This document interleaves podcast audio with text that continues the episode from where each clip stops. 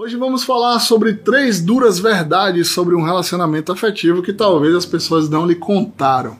Não é bem não lhe contaram, é porque na nossa cultura, infelizmente, a gente pega um relacionamento afetivo e coloca em um lugar bonitinho, fofinho, onde tudo vai ser perfeito. Eu até já brinquei com isso, que se você quer um relacionamento onde todas as coisas se encaixem perfeitamente, é só você comprar um Lego. Fica a dica. Mas voltando ao assunto, vale ressaltar que essas três, esses três pontos são muito importantes na vida 2 para gerar uma união, ou seja, uma solidez na sua relação. Então vamos pensar junto. Primeiro ponto é: para uma relação existir de forma sólida, você precisa entender as suas vulnerabilidades e as vulnerabilidades da pessoa que você convive. Entendendo essas vulnerabilidades, isso vai gerar intimidade a gente só é íntimo de alguém, e eu não estou falando de ousadia, né? não estou falando de sexo, não estou falando nada disso, eu estou falando de intimidade. A gente é íntimo de alguém quando a gente consegue expor essas vulnerabilidades. Como assim, Jarbas? Por exemplo, eu quando conheci minha digníssima esposa, Larissa Ribeiro, Mid, bota uma foto dessa mulher linda aí, pelo amor de Deus, aqui, que o pessoal ver como ela é linda.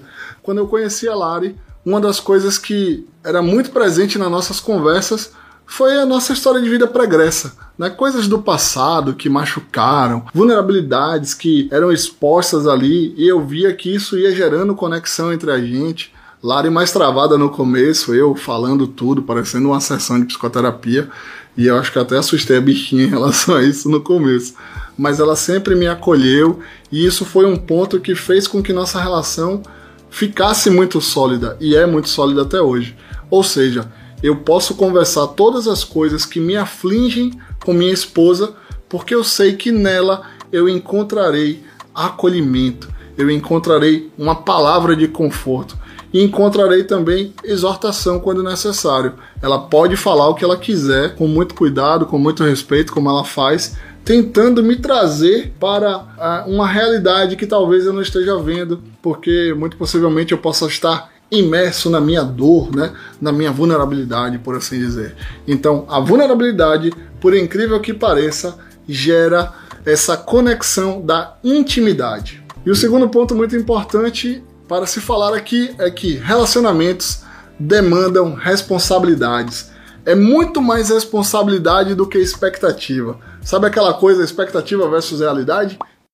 É bem por aí mesmo a gente tem que ter responsabilidade em torno da relação e parar de ficar no campo das especulações da expectativa.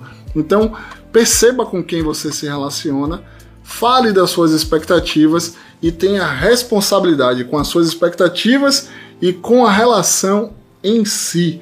Não adianta você querer um excesso de liberdade que vai flertar ou até é, se embolar né, num processo simbiótico com a libertinagem e do, do mesmo ponto você criar uma expectativa que nessa relação tem que ter respeito. É, não adianta você querer a dualidade ali, o paradoxo da estabilidade e das mudanças drásticas, né?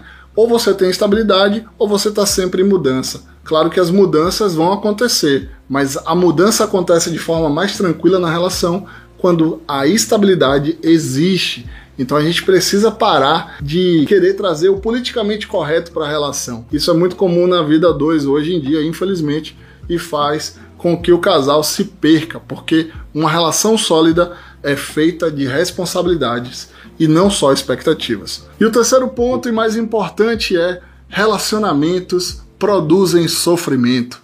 Ah, Jarbas, mas relacionamento não é para ser uma coisa bonita, uma coisa linda, para ser aquela coisa maravilhosa, romântica e que a morte nos separe. Olha só, e que a morte nos separe. Quando alguém morre, você sofre. Então, o próprio término de um relacionamento vindo pela morte, essa ruptura que a morte causa, trará o sofrimento.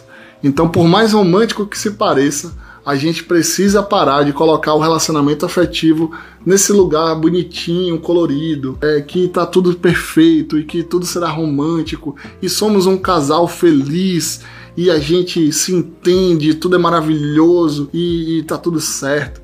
Então a gente tem que parar de lidar com as nossas expectativas, né, como eu disse no ponto 2, e a gente começar a trazer a realidade. E ainda falando sobre sofrimento, há um brilho na dor, né? A partir do momento que um casal ele vence situações difíceis, ele tende a sair mais forte. A própria palavra de Deus diz, né, a Bíblia, com um livro que eu tenho como referência para mim, você pode ter o que você quiser e respeito sua opinião e sua religião também, mas a Bíblia fala que é melhor ser dois do que um porque quando um cair, o outro levanta. Na caminhada da vida, se você tem alguém que está do seu lado, que lhe acolhe, que lhe entende, que você consegue mostrar suas vulnerabilidades, que você tem respeito, que você sabe que as circunstâncias da vida virão e que dentro dessas circunstâncias você vai ser acolhido, você vai ter um relacionamento sólido.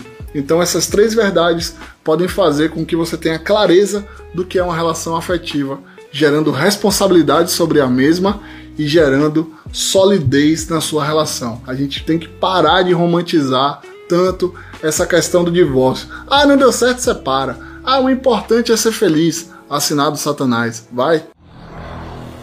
E para concluir, espero que essas verdades façam parte da sua relação. Tenha clareza sobre isso que a gente conversou aqui hoje. Compartilhe esse vídeo aí com seu marido, com sua esposa, com alguém que você convive.